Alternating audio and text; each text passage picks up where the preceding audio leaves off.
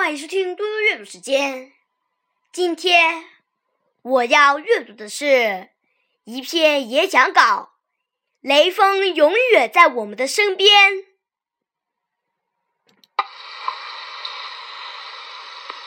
亲爱的老师，亲爱的同学们，大家好，我是四年级一班的高雨成。今天我演讲的题目是。雷锋永远在我们的身边。雷锋的名字我们已经耳熟能详，雷锋的事迹我们也听说过。可是，雷锋的精神我们还在传递吗？也许有人会说，雷锋精神现在已经过时了，已经不需要了。那么，当你在路上跌倒，只有人在旁边看笑话，却没有人拉你一把的时候；当你的钱包被人偷偷拿走，旁人看到却视而不见的时候；当你遇到困难，却没有人愿意伸出援助之手的时候，你会不会觉得有点难过？如果在这种时候有人拉你一把，提醒你一下。主动帮助你，你会不会觉得很温暖？所以各位同学，学习雷锋永不过时。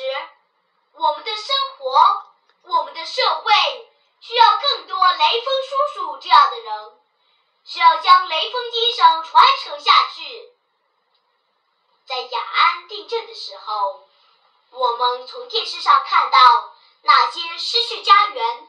失去亲人的小朋友们时，是不是也会为他们伤心难过，想要帮助他们？在看到解放军叔叔、医生、护士阿姨和许许多多志愿者在帮助他们，自己也会为他们加油打气。虽然我们现在的力量小，不能为他们提供大的贡献，可是捐款、捐物。献爱心的时候，我们不会犹豫，不会退缩。大家说对吗？在发生动车事故的时候，附近的居民都立即跑到事故现场帮忙救人，更多的人自发的去医院献血。他们来自四面八方，可是他们都只有一个想法：多救一个是一个。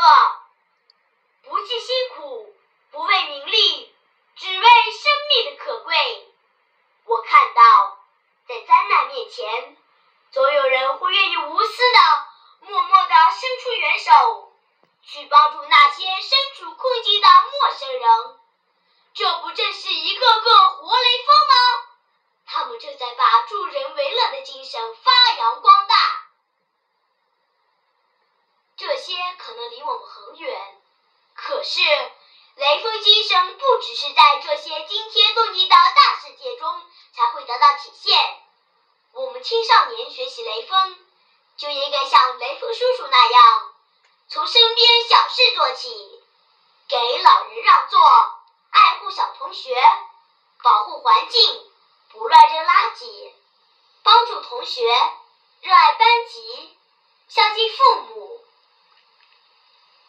雷锋精神就像冲天的细雨，一直滋润着我们所有人的心灵。让我们一起来向雷锋叔叔学习吧！